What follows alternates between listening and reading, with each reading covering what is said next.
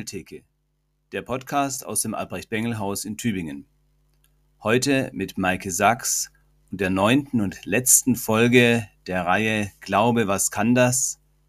Heute mit dem Thema Warum Gutes tun. Warum Gutes tun? Das soll heute Abend die Frage sein. Eigentlich müsste sie umgekehrt lauten. Warum eigentlich nicht? Brauchen wir noch eine Begründung?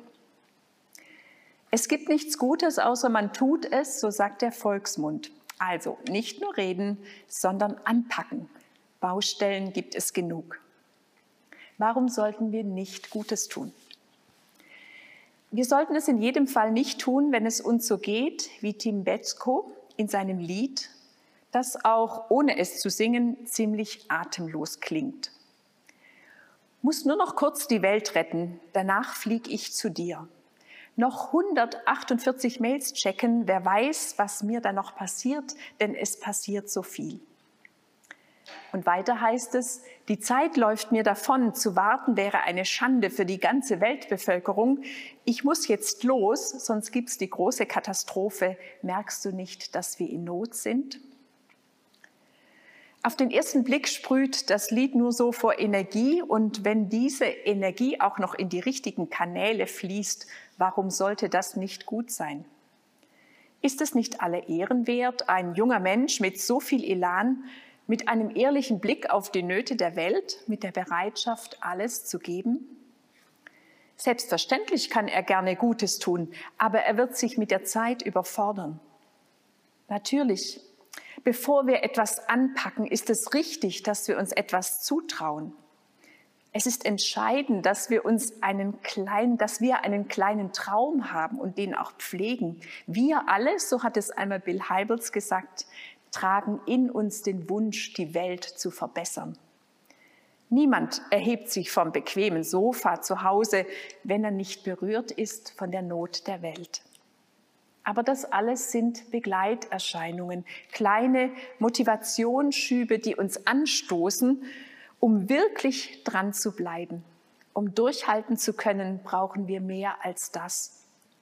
Wir brauchen mehr als uns selbst. Wir brauchen einen Auftrag, einen Ruf und einen größeren Plan. Wer durchhalten will, braucht ein Team, der muss eingebunden sein in einen Zusammenhang in den Zusammenhang dessen, was Gott mit uns und mit dieser Welt vorhat. Nicht Sozialaktivismus ist gefragt, nicht mal hier und da ein bisschen nachgebessert. Gutes, das wir im Glauben tun, setzt Zeichen. Gutes ist ein kleiner Ausblick in Gottes verheißene Welt und von dort bezieht unser Tun seine Kraft und seine Ausdauer. Ich erinnere mich noch gut an diese eine Vorlesung bei Professor Bayerhaus hier in Tübingen. Das Thema war Weltmission und ihre Begründung. Professor Bayerhaus sagte, gehen Sie nicht in eine Missionsarbeit, weil Ihnen die Menschen leid tun. Und ich war überrascht. War das nicht auch mein Beweggrund? Und hatten nicht auch Jesus die Menschen leid getan? Es jammerte ihn. Wie oft lesen wir das in den Berichten der Evangelien? Ja, wem Gottes Erbarmen durch Bauch, Herz und Kopf geht, der fühlt sich angesprochen. Aber das ist eben noch nicht alles. Gehen Sie nicht, weil Ihnen die Menschen leid tun, so Professor Bayerhaus. Gehen Sie, weil Sie gehorsam sind und weil Jesus Sie sendet. Das heißt doch genau das. Ordnen Sie sich ein in einen größeren Zusammenhang. Lassen Sie sich Gottes Pläne zeigen. Denn woher wollten wir wissen, was gut ist? Gehen Sie als Bote und Zeuge, als Beauftragte und Bevollmächtigte. Gehen Sie in die Arbeit, in die Jesus Sie sendet und das andere überlassen Sie getrost ihm. Auf Englisch Let's do our best and pray for the rest. Wie oft musste ich daran denken, wenn uns in unseren Gebetszeiten das ganze Leid der Welt vor Augen war. Wollten wir das alles ändern? Es würde uns lähmen. Die Angst, es nicht zu schaffen, würde uns in ihren Bann schlagen. Unsere Grenzen wären schnell gezogen, noch bevor wir uns so richtig verzetteln können. Übrigens, Jesus war auch nicht nur geprägt und bewegt von Gottes Erbarmen. Er wusste, dass er vom Vater gesandt ist. Mit jeder Faser seines Herzens wollte er deshalb in Willenseinheit mit dem Vater leben. Deshalb wusste Jesus auch klar, wo seine Grenzen waren. Und er hat sie gezogen. Er hat nicht alle Kranken seiner Zeit geheilt. Er hat nicht mit einer weit ausholenden Armbewegung die Gräber geöffnet und die Friedhöfe geleert. Er hat sich nicht selbst das Leben gerettet und das Leid am Kreuz erspart. Vieles hat Jesus nicht getan, weil er dazu nicht gesandt war. In diesem Sinne, warum dann Gutes tun? Weil wir dazu geschaffen und berufen und befähigt sind. Mehr nicht, aber auch nicht weniger. Und so der erste Gedanke. Gutes tun, weil wir dazu geschaffen sind. Ich knüpfe dazu sozusagen am allerersten Abend dieser Gemeindeakademie an und an der Frage, was ist der Mensch? Wir lesen es im ersten Kapitel der Bibel. Gott schuf den Menschen zu seinem Bild, zum Bilde Gottes schuf er ihn und schuf ihn als Mann und Frau.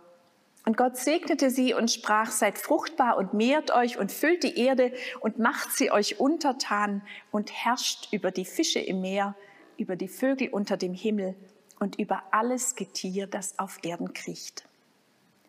Zwei Aspekte daraus will ich nochmal aufgreifen. Der Mensch ist berufen, an Gottes Stelle sich die Erde untertan zu machen. Das ist eine Gabe und eine Aufgabe, die nur dem Menschen zukommt. Jedes andere Lebewesen sorgt um sich selbst, wie es satt wird, wie es sicher wohnt und wie durch Nachwuchs die Art erhalten bleibt. Aber einen Garten zu pflegen für andere, die Tiere mit Namen zu benennen, bestimmte Arten zu domestizieren und auf ein Gleichgewicht von Geben und Nehmen zu achten, das ist Privileg und ist Aufgabe des Menschen. Man spricht in diesem Zusammenhang davon, dass die Menschen als Gottes Statthalter einen Kulturraum schaffen. Menschen bauen Häuser, Siedlungen und Städte, um in ihnen zu wohnen. Menschen nützen die Gaben der Natur, Steine, Erze, den Ackerboden, um Leben zu erhalten und zu bereichern. Menschen kommunizieren in Sprachen, überdenken die Welt in ihrer Literatur, bauen Musikinstrumente, schreiben Lieder, machen einander Freude, besingen den Schöpfer oder beklagen Situationen, die belastend und schwer sind. Menschen finden Formen, sich gegenseitig zu unterstützen, durch Nachbarschaft, Familie, durch Versicherungen und einen Sozialstaat. Das alles bedeutet zunächst einmal Gutes zu tun, wenn es dem Guten dient.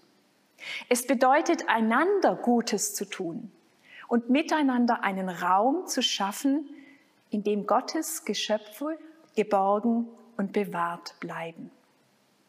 Diese Schöpfungsverantwortung soll dem Leben dienen, dem Leben, dem Leben aller und damit auch meinem eigenen. Denn wenn alle leben können, kann ich es selbst auch. Darin beruht die große Täuschung des Egoismus ein Egoist, der wir ja zunächst mal alle einmal auch sind. Also ein Mensch, der an sich selber denkt und nur für sich sorgt, meint an allererster Stelle, er habe damit mehr vom Leben. Teilen müssen, das verstehen schon Kinder, das sieht zunächst aus wie abgeben und etwas verlieren. Dass aber durchs Teilen ein anderes Klima entsteht, eine Gemeinschaft, in der auch ich teilhabe an dem, was andere bekommen, das wird dabei übersehen. Egoismus macht letztlich arm. Wer anderen großzügig Gutes tut, in dessen Leben kommen Güte und Großzügigkeit zurück.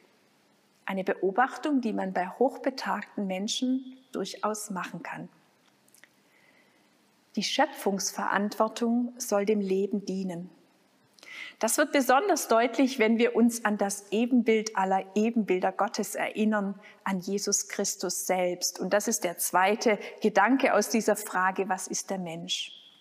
Denn Jesus, das Ebenbild Gottes in höchster Vollendung, er hat geheilt, versöhnt und geordnet. Er hat das Lebensbedrohliche in seine Schranken verwiesen und einen neuen Anfang möglich gemacht. Und er hat uns Menschen klar gemacht, dass wir nicht dazu da sind, auszubeuten und Reichtümer zu scheffeln. Das bezeichnet Jesus als eine unnötige Sorge, als eine falsche, falsche Fokussierung unseres Lebens. Schöpfungsverantwortung, der Wille, die Welt, die kleine und die große zu gestalten, ruht im Schöpfungsauftrag. Und sie wird getragen von unserer Beziehung zu dem Gott, der die Liebe in Person ist, der nicht aufhört, Gutes zu tun. Seid barmherzig, wie auch euer Vater im Himmel barmherzig ist. So lautet die Losung für dieses ja noch ziemlich junge Jahr. Und vermutlich brauchen wir mehr als 365 Tage, um diese wenigen Worte auszuloten und auch umzusetzen. Und wie entscheidend es ist, dass unsere Verantwortung für die Welt von Gottes Art geprägt ist, Darauf weist uns zum Beispiel Emil Brunner hin. Er macht deutlich, wenn sich unsere Schaffenskraft, unsere Freiheit, unsere Intelligenz von Gottes Barmherzigkeit lösen, dann kann das zum Unglück führen. Dann dient zum Beispiel die Kernspaltung nicht der Energiegewinnung, sondern der Vernichtung, um mal ein ganz prominentes Beispiel zu nennen. Das Gute wird böse. Deshalb der Sinn der Verantwortlichkeit ist die Liebe, sagt Brunner, und die Liebe ist Gott selbst. Aber ist uns das immer klar, um wessen Schöpfung und Welt es geht?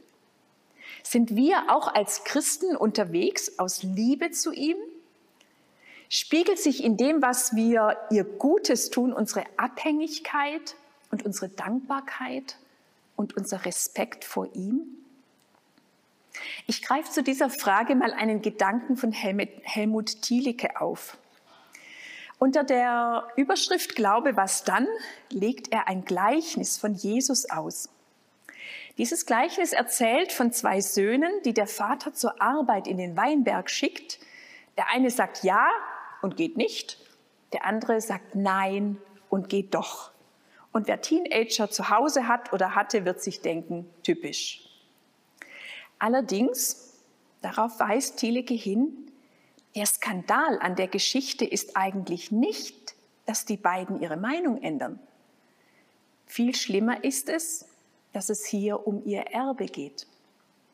Der Weinberg gehört ja nicht nur dem Vater. Sie sind nicht seine Tagelöhner oder Erntehelfer, sie sind Söhne, denen die Pflege und Ernte im eigenen Weinberg auf einmal ziemlich egal ist. Ihre Ablehnung trifft den Vater, der den Besitz für sie erhält und umsorgt. Ist diese Welt unsere Sache? Lieben wir sie, weil sie der Vater uns schenkt und erhält? Setzen wir uns für sie ein, weil wir uns mit dem Vater verbunden wissen? Tun wir Gutes? Tun wir dieser Welt Gutes, weil wir einen gütigen himmlischen Vater haben? weil uns seine Sache, seine Menschheit, sein Reich und seine Schöpfung am Herzen liegen. Dein, denn dein ist das Reich. Selbst wer das Vaterunser betet, ist nicht davor gefeit, hier den, den Blick zu verwechseln. Man kann dieses Gebet wie der Angestellte einer Firma beten, der seine Aufgaben treu erledigt und ansonsten froh ist, wenn er Gehalt und Feierabend hat, weil ihn dann der Chef in Ruhe lässt. Und dann klingt das sehr egoistisch. Lass uns immer genug zu essen und trinken haben, damit wir zufrieden sind. Sorge dafür, dass dein Wille auch auf Erden geschieht, damit wir es auf alle Fälle gut haben. Und wenn es hier auf Erden nicht länger geht, dann bitten wir, dass wir es im Himmel noch besser haben werden. So ein norwegischer Theologe, der dieses Gebet umschreibt, um das mal deutlich zu machen. Man kann es aber auch als Kind des himmlischen Vaters beten, als Bruder und Schwester unseres Herrn Jesus Christus, eins mit seinen Zielen, mit einer tiefen Sehnsucht nach Gottes Willen und Reich, eben weil er der Vater ist und weil es um unser Erbe geht und seine Liebe und Güte für diese Welt. Man kann beten und man kann Gutes tun im Wissen, dass wir von ihm leben. Und dann, dann schöpfen wir aus der Fülle und tragen seine Güte in die Welt. Nur so aber entgehen wir der Gefahr, uns selbst zur Quelle des Guten zu machen. Gutes tun, weil wir dazu geschaffen sind und einen gütigen Vater haben. Ein zweites, Gutes tun, weil Jesus unser Denken auf den Kopf gestellt hat. Meister, was soll ich Gutes tun, damit ich das ewige Leben habe? Mit dieser Frage kommt ein junger Mann eines Tages zu dem von ihm hochverehrten Rabbi Jesus. Er trifft damit ins Schwarze, denn das sollte die Frage aller Fragen sein. Wie kann ich das Leben, ewige Leben erben? Wie kann ich sicher sein, dass ich dabei bin? Allerdings, wer genau hinhört, der merkt, die Verknüpfung macht skeptisch. Gutes tun, damit ich ist das Gute nicht gerade dadurch qualifiziert, dass es nicht oder nicht nur mir selber dient, siehe, der Egoist? Wer mit dem weiteren Verlauf des Gespräches vertraut ist, der merkt, genau hier liegt der Hase im Pfeffer. Auf die Rückfrage von Jesus, welche Gebote er denn auf seinem Weg ins ewige Leben beachtet habe, kann der junge Mann sagen, alle. Alle Gebote Gottes ich habe niemandem etwas zu Leide getan. Und er benennt die sieben Gebote der zweiten Tafel. Er hat niemand bestohlen oder betrogen und die Eltern geehrt. Und die erste Tafel? Wie es um die Ehre Gottes bestellt? Jesus richtet dann auch seine Aufmerksamkeit auf einen wunden Punkt, auf diesen entscheidenden Punkt. Der junge Mann ist reich und das ist auch nicht das Problem aber er hat diesen Reichtum für sich. Er steht an erster Stelle. Und Jesus sagt, willst du vollkommen sein im Gutes tun? Dann geh hin und verkaufe, was du hast, gib's den Armen, so wirst du einen Schatz im Himmel haben. Und Sie wissen, das kann der junge Mann nicht, er kann nicht loslassen. Sein Leben kreist letztlich um sich selbst, seinen Wohlstand, seine Absicherung vielleicht auch seine Bequemlichkeit oder einfach um eine Familientradition, die ihm diesen Besitz beschert hat. Also wohlgemerkt, Jesus will nicht, dass dieser junge Mann verarmt. Er will, dass er frei ist. Frei, das wirklich Gute zu tun. Denn das wirklich Gute investiert sich ins Leben des anderen. So hat es schon der Vater getan, als er die Welt erschaffen hat. Er hat sie uns geschenkt. Er braucht sie nicht. Aber er wollte etwas haben, das er lieben kann. Gottes Ziel mit seiner Schöpfung ist einzig und allein, dass er ein Gegenüber haben möchte, er, der die Liebe ist.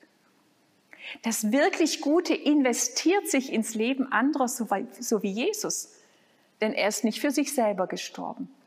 In ihm gibt es keinen Grund, in uns umso mehr. Weltlich, menschlich, natürlich ist es an sich zu denken. Göttlich ist es an den anderen zu denken. Und das ist neu. Neu durch Jesus. Das ist ein neues Denken, wie es der Heilige Geist in uns hineinträgt. So tickt die neue Gerechtigkeit. Und darauf richtet sich das Augenmerk all des Guten, das wir uns vornehmen zu tun. Daran erinnert Jakobus in seinem Brief, wenn er fragt, ob denn unser Glaube lebt. Wie ist es? Tust du das Gute, das Jesus auszeichnet, das den Vater spiegelt? Davon schreibt Paulus in seinem hohen Lied der Liebe im ersten Korintherbrief. Diese, die göttliche Liebe nämlich, sucht nicht das ihre. Nur aus ihr kommt das Gute. Ohne diese radikale Ausrichtung des Herzens ist alles Gute, jedes Opfer und die größte Hingabe einfach umsonst. Denn ohne Gottes Geist und Kraft dient das Gute nur allzu schnell wieder dazu, den Wohltäter groß zu machen. Gutes tun, weil Jesus unser Denken nochmal ganz neu ausrichtet. Wenn wir auf die Welt kommen, sind wir noch anders gepolt. Erst wenn wir aus Wasser und Geist wiedergeboren sind, geht die Kompassnadel unseres Lebens in die andere Richtung. Dann zieht uns der Pol Jesus an. Dann bewegt er uns neu, macht uns empfänglich für den Schmerz der Welt, weckt diese Träume, was wir gerne anpacken und verändern können, macht uns bereit dazu und zeigt uns im Miteinander mit anderen einen Platz, schenkt uns Früchte, Früchte eines neuen Geistes, des Heiligen Geistes. Sogar Luther, ja, Luther kann sagen, die Werke der Liebe machen uns und andere gewiss, dass unser Glaube recht ist, dass wir im Stand des Heils sind. Werke. Denn wenn sich Gottes Liebe in uns nicht auswirkt, wenn sie nicht spürbar nach außen dringt, dann stimmt was nicht. Menschen, die Jesus nachfolgen, sind nicht nur frei von allen Dingen um des Glaubens willen, sie sind genauso Diener aller Dinge um der Liebe willen. So hat er es ganz klassisch zusammengefasst in der Schrift von der Freiheit eines Christenmenschen. Warum also Gutes tun? Weil es der neuen Schöpfung entspricht. Warum Gutes tun? Weil wir ein Wohlgeruch der Liebe Christi sind, nicht nur in der Kirchengemeinde, sondern in der Welt, vor aller Welt, weil uns die Liebe Christi drängt. Das Dritte, Gutes tun, weil wir eine Hoffnung haben. Ja, es hängt nicht an uns. Und selbstverständlich, das Vollkommene steht noch aus. Wir werden es unter irdischen Bedingungen nicht erreichen. Aber dafür brauchen wir, dafür brauchen wir den, der von sich sagt, ich mache alles neu. Aber das heißt nicht, dass wir den Kopf in den Sand stecken oder die Hände in den Schoß legen sollten. Im Jahr 1987 konnte man in den Kinos einen Film von Roland Joffe sehen mit Musik von Ennio Morricone. Er trug und trägt den schlichten Titel Die Mission. Man kann ihn immer noch sehen, aber da ist er rausgekommen. Die Geschichte des Films spielt im 18. Jahrhundert in Südamerika und sie erzählt von einem reumütigen Sklavenhändler und einem engagierten Pater, die beiden setzen sich für die Indios im Hochland der Anden ein. Mitten in einer Welt, die von europäischen Eroberern geknechtet und ausgebeutet wird, hatten jesuitische Patres Schutzburgen für die einheimische Bevölkerung geschaffen, Missiones. Hierhin konnten sie vor den Menschenfängern und Sklavenhändlern fliehen. Hier lernten sie lesen und schreiben und Anbaumethoden für die Landwirtschaft. Inmitten von Gewalt und Unrecht waren diese Missionen ein Ort mit Vorgeschmack auf Gottes Reich. Ein Ort, an dem Gerechtigkeit und Friede sich begegnen. Leider verlieren in diesem Film die Indios und ihre Unterstützung am Ende gegen die Gewalt. Aber für einige Jahre hatten sie Hoffnung fühlten sich ernst genommen und geachtet, hatten Menschen erlebt, die ihnen Gutes getan hatten, Menschen, die eigene Opfer gebracht hatten, damit sie überleben konnten. Auch wenn bisweilen viel dagegen spricht, Gottes Reich wird kommen, sein Wille gilt. Wer Gutes tut in seinem Namen, der lässt schon etwas davon schmecken und sehen.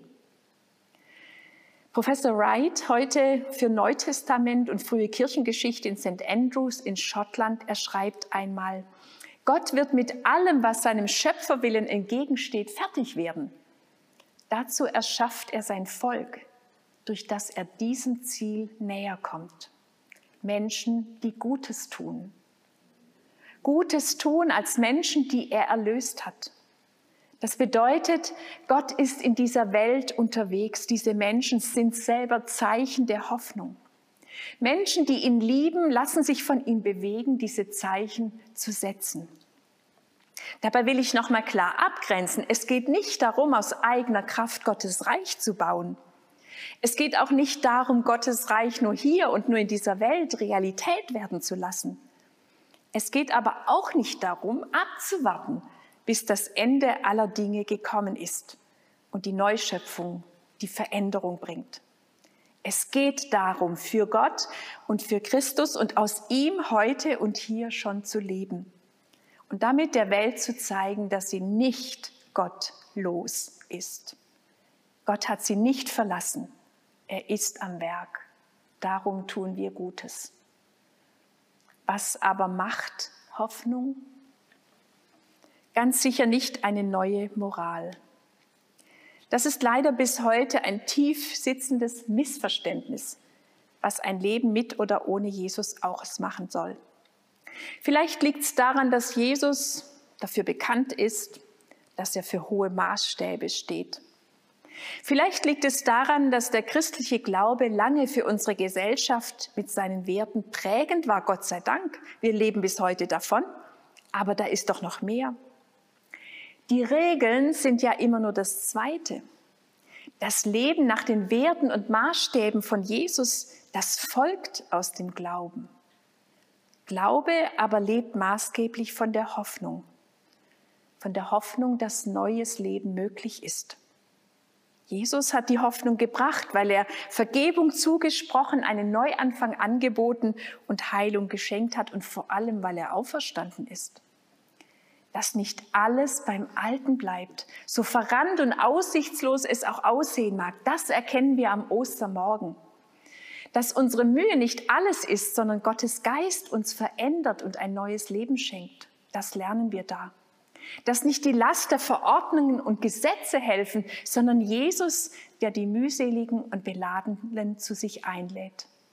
Dass er nicht nur fragt, was hast du getan, sondern dass wir hören, was kannst du für mich tun? Ich brauche dich. Das macht Hoffnung. Jesus bietet Umkehr, Befreiung und Heilung an. Und deswegen ist auch Umkehr, Heilung und Befreiung das Beste, was wir weitergeben können.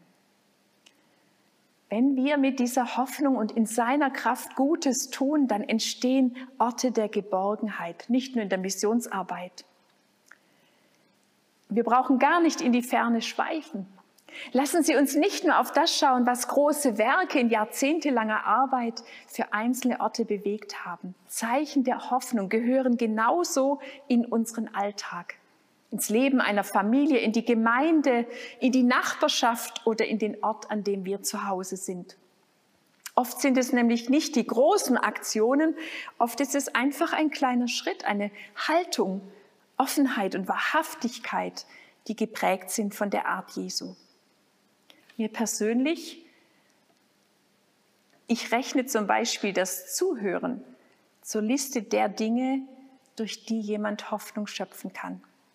Denn wer richtig zuhört, schaut von sich weg. Wer ehrlich zurückfragt, nimmt jemanden ernst und trägt mit.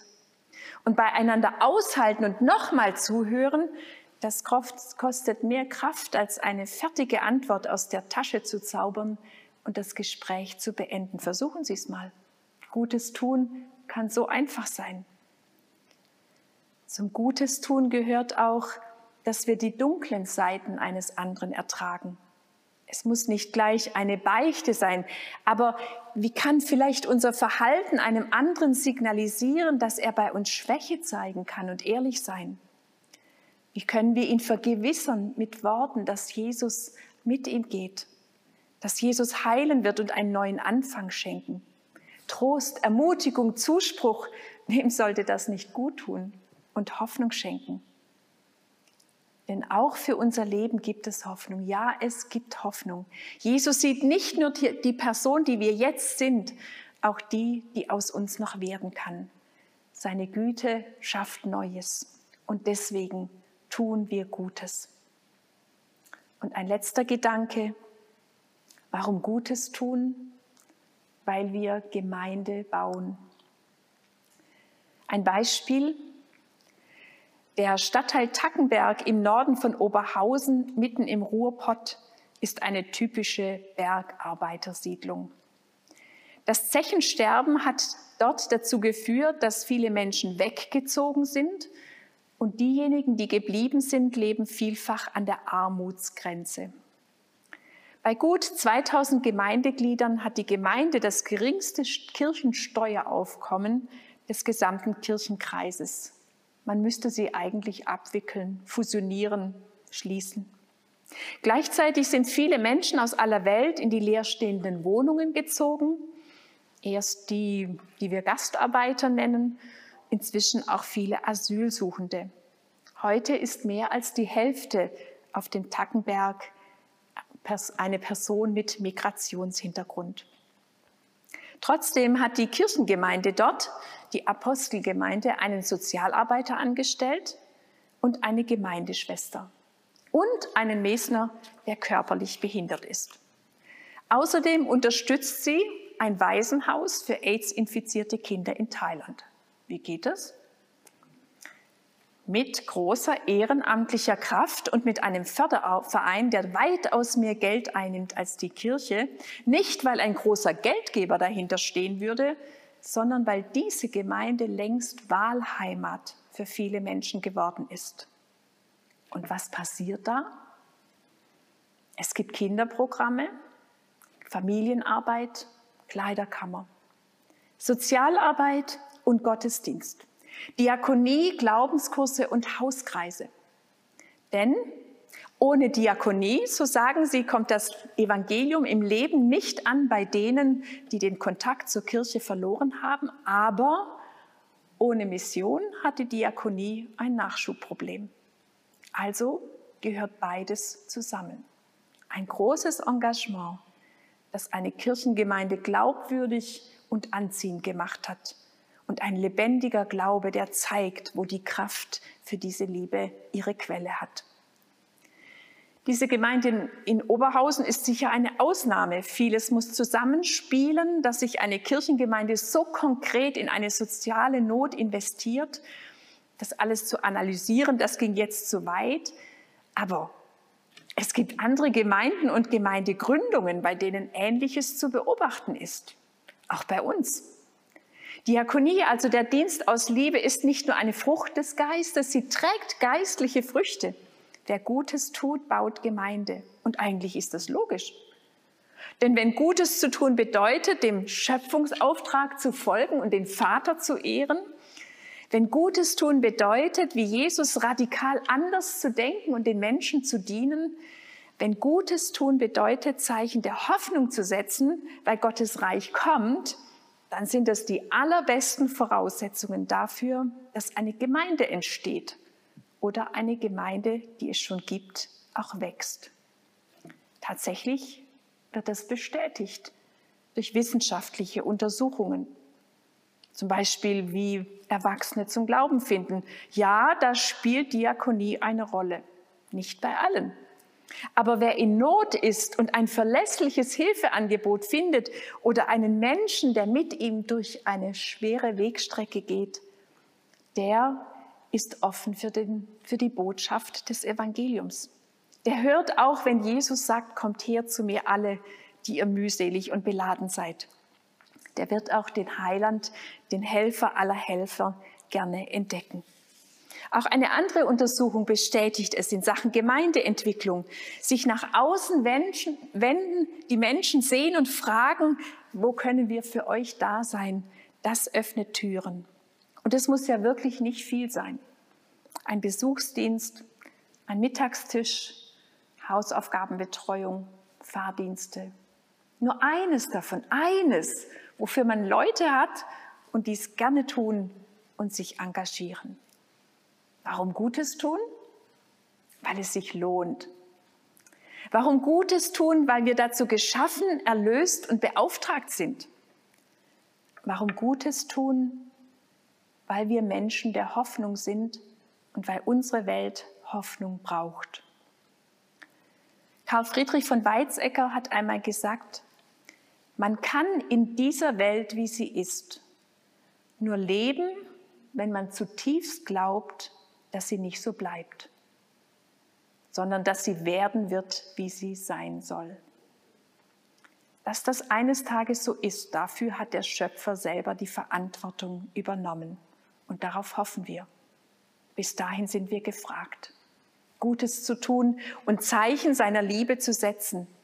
Zeichen, die Wegweiser sind, damit, wie Jesus es sagt, die Menschen die guten Werke sehen und unseren Vater im Himmel preisen. Vielen Dank für Ihre Aufmerksamkeit.